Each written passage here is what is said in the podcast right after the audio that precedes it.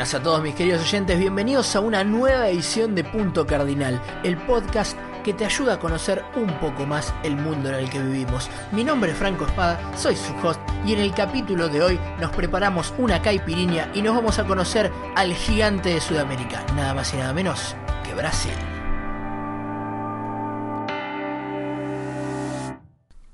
Bueno, bienvenidos. Volvemos al nuevo mundo y esta vez para tener nuestro primer país de Sudamérica y arrancamos con este continente o subcontinente como lo quieran ver, con todo, nada más y nada menos que con la República Federativa do Brasil.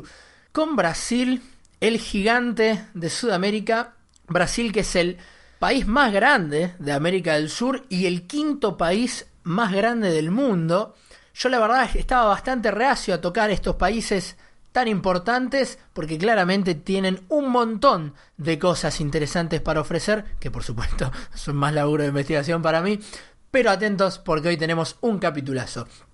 Como dijimos, Brasil está en América del Sur y es más fácil hablar de los países con los que no limita Brasil que con los que limita, porque acá en Sudamérica solamente no limita con Chile y con Ecuador. Después Brasil tiene al este, una enorme costa de 7.500 kilómetros en donde tiene el Océano Atlántico. A su norte tiene toda la zona de las Guayanas, estamos hablando de Guyana, Surinam y la Guayana francesa. A Venezuela y a Colombia. A su oeste tiene a Perú, a Bolivia y a Paraguay. Y al sur tiene a Argentina y a Uruguay. Además de todo este enorme territorio continental, Brasil tiene soberanía sobre varias islas sobre su costa, Estamos hablando de la Tolonda Rocas, el archipiélago Fernando de Noroña y las islas Trinidad y Martín Vaz, que están a 1200 kilómetros de la costa brasilera. Además, Brasil es el quinto país con mayor población del mundo, con una enorme cifra de 210 millones de habitantes. La capital de Brasil es Brasilia, una ciudad construida desde cero, como por ejemplo La Plata, acá en Argentina, que se encuentra en el centro del país pero la ciudad más poblada es San Pablo. Y hay que hacer una aclaración, la antigua capital de Brasil y la ciudad que quizás a todos se nos va a la cabeza cuando pensamos en Brasil, es la ciudad de Río de Janeiro, en la costa, que era la capital tradicional de Brasil y probablemente podemos decir la capital cultural y turística de Brasil hoy en día. Brasil es una república federal presidencialista, su lengua oficial es el portugués y su moneda oficial es el real.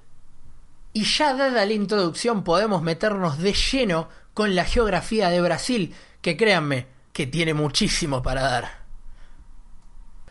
Cuando pensamos de la geografía de Brasil, instantáneamente se nos viene a la cabeza el Amazonas, selva tropical, etc.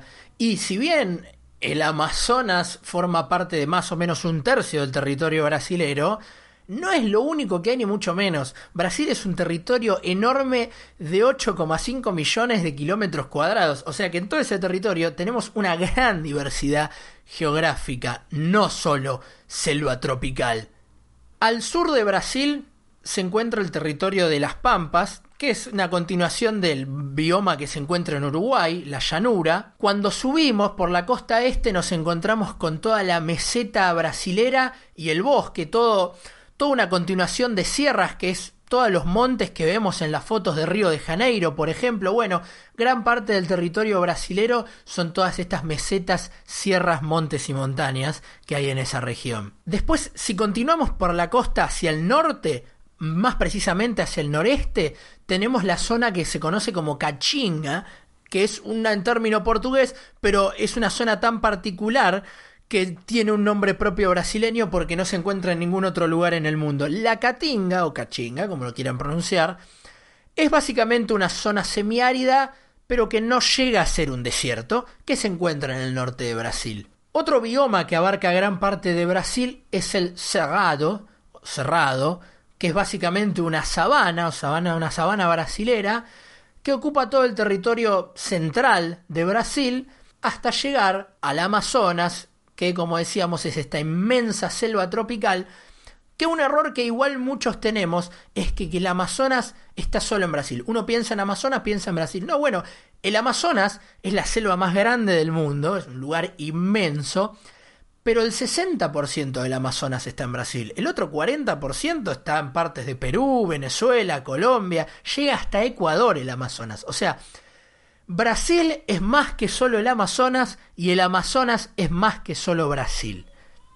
Como se imaginarán, Brasil también cuenta con una enorme hidrografía, con muchos ríos que terminan y desembocan en el Atlántico, entre los que podemos destacar ríos como el Madeira, el Paraná, que también limita acá en Argentina, el Iguazú, que también limita en Argentina y forma las cataratas de Iguazú, en el sur del país brasileño, y por supuesto tenemos que hablar del río Amazonas, que recorre obviamente la selva amazónica y que es el río más caudaloso del mundo y según estudios recientes el río también más largo del mundo. Está ahí cabeza a cabeza con el río Nilo en África por ver cuál de los dos es el río más largo del mundo. Y llegamos a la flora y fauna, donde Brasil es considerado por muchos expertos el país con mayor biodiversidad del mundo. Entre flora y fauna estamos hablando de que en Brasil se estiman haber 4 millones de especies, lo cual es una salvajada. Puntualizando en la fauna, se estima de que una de cada 11 especies del mundo están en Brasil. En este país podemos encontrar 522 especies de mamíferos, de las cuales 68 son endémicas, o sea que solo están en Brasil. 1622 especies de aves, que si ustedes vieron la película de Disney Río, que hay un montón de pájaros de todos colores, bueno, está inspirada justamente en Brasil por esta enorme variedad de aves que se encuentran en este país.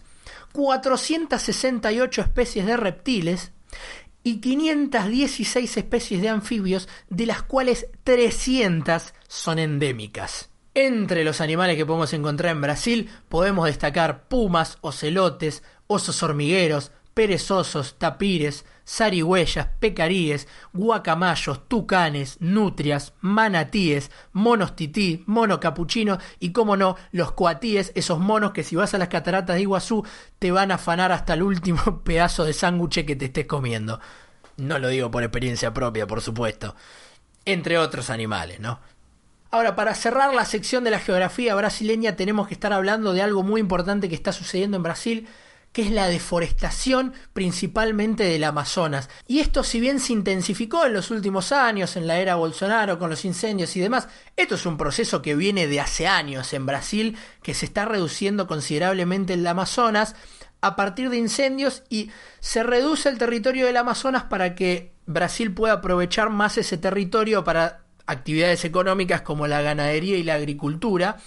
Y esto dejó a más de mil especies amenazadas y en peligro de extinción porque están perdiendo su hábitat. Pero más allá de lo condenable de este accionar, que de hecho la condena la tuvo tanto en el ámbito internacional como en el nacional, la realidad es que desde lo geográfico podemos encontrar cierta explicación para estos hechos y es que Brasil no tiene demasiado, como veíamos, territorio disponible para la agricultura, mucho territorio árido y montañoso que no es ideal para cultivos y no tiene particularmente pocas bocas que alimentar como vimos antes. De todas formas cada uno sacará sus propias conclusiones. Y una vez que conocemos el territorio brasileño, podemos empezar a hablar de la historia de quienes lo habitan.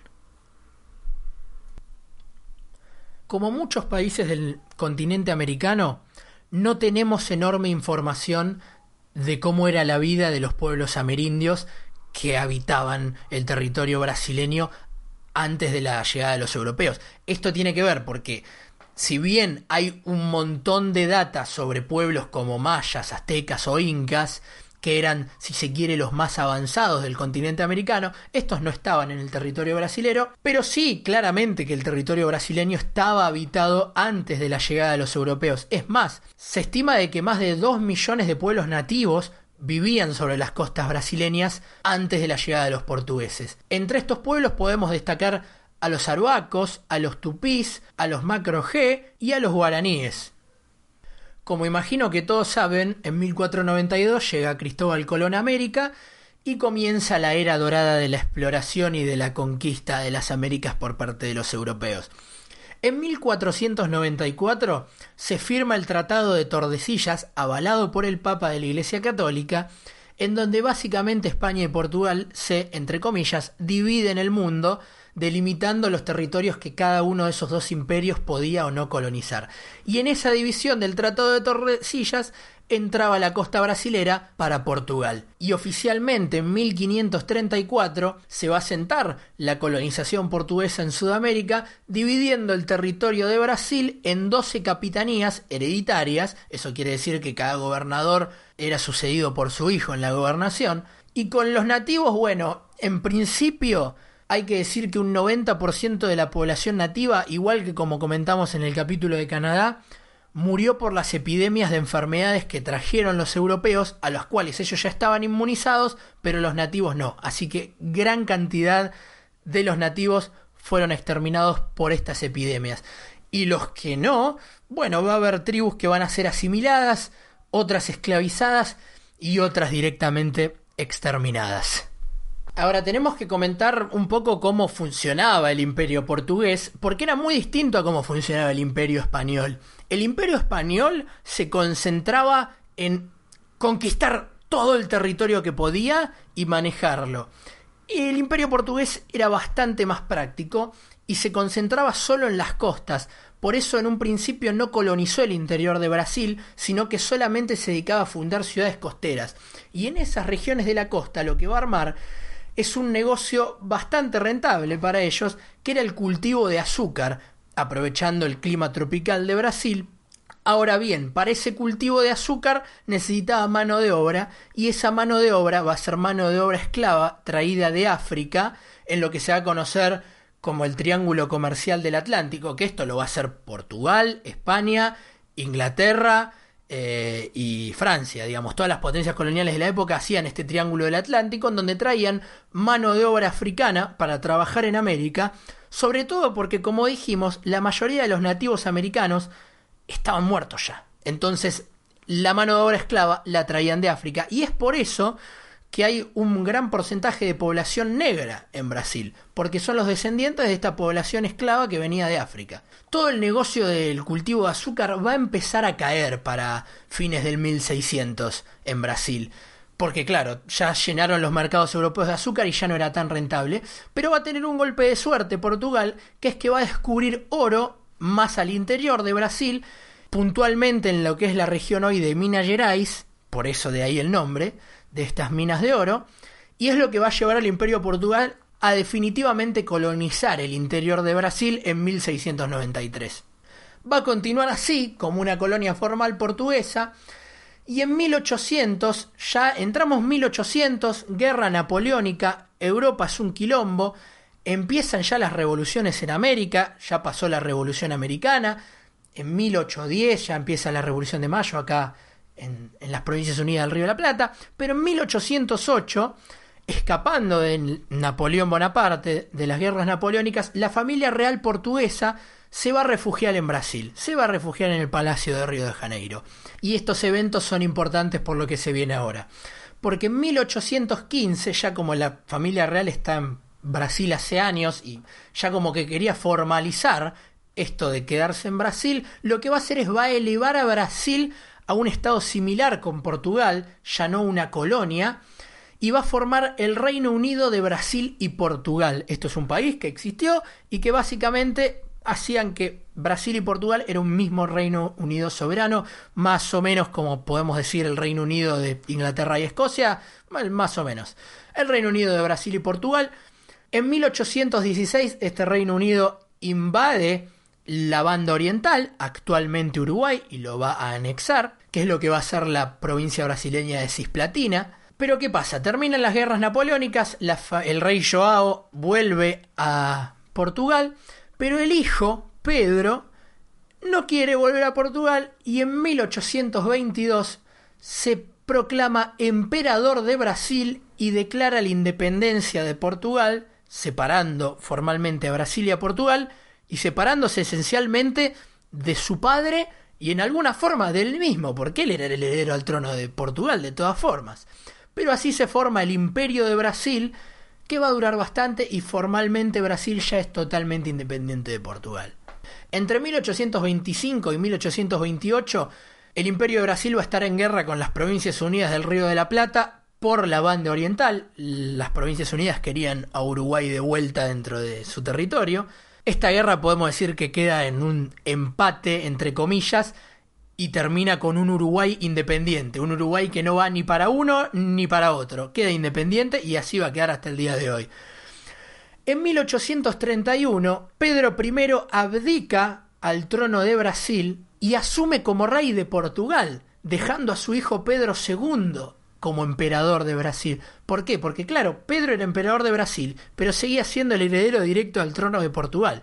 Lo que a nosotros nos interesa es que queda Pedrito II acá en Brasil y el imperio va a continuar. En 1864 hasta 1870 se va a dar la guerra de la Triple Alianza, la guerra más sanguinaria de la historia de Sudamérica, que va a ser una guerra en donde Brasil, Uruguay y Argentina se alían para enfrentarse a Paraguay y va a terminar con un desastre demográfico para Paraguay, en donde gran parte de la población masculina va a ser exterminada. En 1888, recién ahí, el imperio brasileño va a abolir la esclavitud. Claro, la esclavitud era parte fundamental de la economía brasileña y esto no va a ser muy popular entre ciertos grupos de las élites que va a llegar a que en 1889 varios esclavistas den un golpe de Estado, un golpe militar a Pedro II y acaben con el imperio de Brasil formando los Estados Unidos de Brasil y como el golpe militar no va a ser muy popular, en 1894 se dan por fin elecciones libres y se forma la primera república brasileña. Esta república va a durar hasta que dura la estabilidad económica. Crack del 29, eso significa que en Brasil va a haber un golpe de Estado en 1930. Cualquier parecido con la historia argentina es pura coincidencia. Y va a asumir Getulio Vargas en lo que se conoce como la era del Estado Novo o la era de Getulio Vargas, en la época del 30, que si saben algo de historia mundial, una época bastante turbulenta, Vargas va a quedar en el poder hasta el 45 y va a haber intentos de golpe de Estado desde los comunistas hasta los fascistas y en el medio la Segunda Guerra Mundial, donde Brasil va a tener una participación activa, único país de Sudamérica que participa activamente en la guerra, tanto la Marina Brasilera como la Fuerza Aérea como el Ejército. Con el final de la Segunda Guerra Mundial también es el final de la era de Vargas y se forma la Segunda República Brasilera, que va a durar hasta el 64, donde va a haber en Brasil una nueva dictadura militar, de vuelta, cualquier parecido con la Argentina es pura coincidencia, que va a durar hasta el 85 y ahí va a llegar la tercera República Brasilera en el 85, que va a durar hasta la actualidad, hasta el día de hoy. Así que vamos a hablar un poco de cómo es Brasil en la actualidad. Actualmente Brasil forma parte de muchos organismos internacionales, entre los que podemos destacar, bueno, obviamente la ONU, el Mercosur, el G20, la OEA y BRICS, que es como una alianza económica de desarrollo entre lo que se cree que son las potencias emergentes del mundo. BRICS viene de Brasil, Rusia, India, China, Sudáfrica. También hay que aclarar que Brasil tiene el segundo ejército más grande de América y el décimo ejército más grande del mundo, o sea que es un país bastante militarizado a día de hoy. Brasil tiene el octavo PBI más grande del mundo, o sea que podemos decir que es la octava potencia económica del mundo, no así en términos per cápita, donde está en el puesto número 73, o sea que hay grandes riquezas, pero la pobreza sigue siendo un problema bastante importante dentro de Brasil.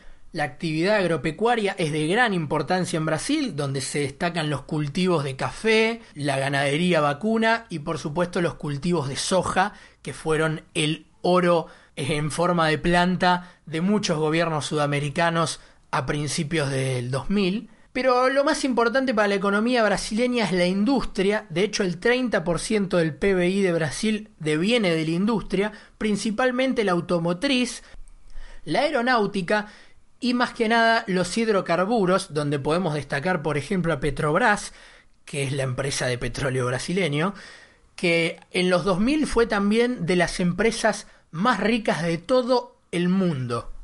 Y otra actividad económica que deja un montón de plata en los bolsillos brasileños por año es el turismo. Brasil es el quinto país más visitado por año en América.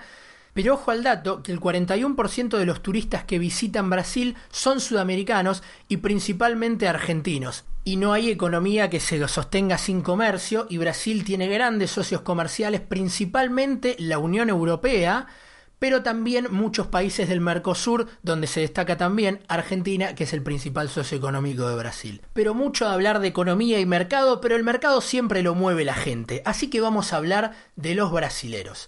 Puntualmente, si vamos a hablar de la demografía, bueno, podemos entender que los brasileros son las personas nacidas en Brasil, que hablan portugués, aunque el portugués no es la única lengua de Brasil, a pesar de ser la oficial. De hecho, Brasil tiene más de 180 lenguas nativas, más otras lenguas de comunidades europeas que se encuentran más que nada en el sur de Brasil. Hay muchas comunidades autónomas alemanas, también italianas en el sur de Brasil y va a haber una gran diferencia étnica por regiones de Brasil. Como decimos, hay una predominancia de la etnia negra, si se quiere, en el norte y más que nada blanca en el sur, sobre todo por los inmigrantes europeos. En Brasil, el 47% de la población se considera blanco.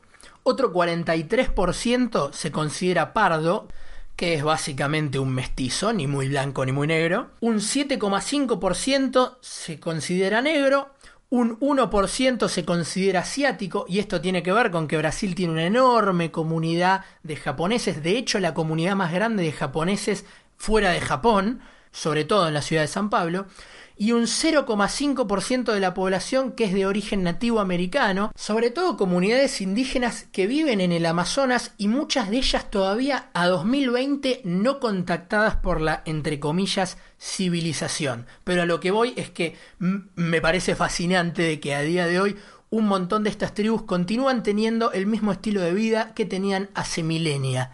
Como la mayoría de Latinoamérica, la mayoría religiosa acá en Brasil es católica, un 64% de la población, también una considerable parte que es protestante, un 22%, un 8% que es no religioso y hay un 5% que se compone de otras religiones. Y la religión forma parte de la cultura siempre, así que vamos a hablar un poco de la cultura de Brasil, que obviamente tenemos en la cabeza la caipirinha, los carnavales, una gran cultura musical, y Brasil sobre todo tuvo un gran desarrollo cultural porque su situación en Sudamérica es que Brasil tiene que ser consumidor de su propia cultura, porque al ser el único país que habla portugués en la región, están en cierta forma culturalmente aislados del resto de países sudamericanos.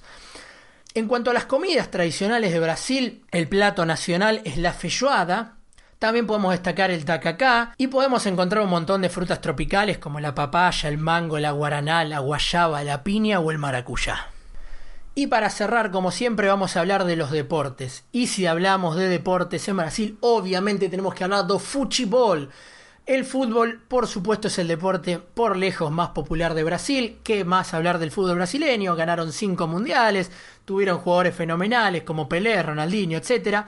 Y además crearon varias variantes del fútbol, como es el fútbol sala o el fútbol playa. Pero ojo que el fútbol no es ni mucho menos el único deporte popular en Brasil. De hecho, es bastante popular también el básquet. En el vóley Brasil es una potencia, de hecho fue tres veces campeón mundial y tiene tres medallas doradas en los Juegos Olímpicos. También es bastante popular el automovilismo, donde tres pilotos brasileños consiguieron ocho campeonatos de Fórmula 1 y en Brasil anualmente se celebra el Gran Premio de Brasil. También son muy populares las artes marciales, de hecho el deporte nacional es un arte marcial, estamos hablando de la capoeira. Y si faltaba algo como para decir que Brasil tiene una gran cultura del deporte, Brasil en los Juegos Olímpicos cosechó 129 medallas, de las cuales 30 son de oro. Y si hablamos de las artes marciales, bueno, justamente el deporte que más medallas le dio a Brasil es el judo. Y con esto, manitos, llegamos al final del capítulo de hoy. Un capitulazo, un país con un montón de cosas para ofrecer que arrancó siendo una colonia del imperio portugués y hoy en día es el gigante en auge de Sudamérica. Esto fue todo por hoy. No se olviden que si les gustó pueden compartir este podcast a quienes crean que les pueda llegar a interesar. Me ayudaría muchísimo. También pueden seguirme en mis redes sociales, arroba Franco en Instagram o Twitter. Y nos vemos la semana que viene en un nuevo episodio de Punto Cardinal.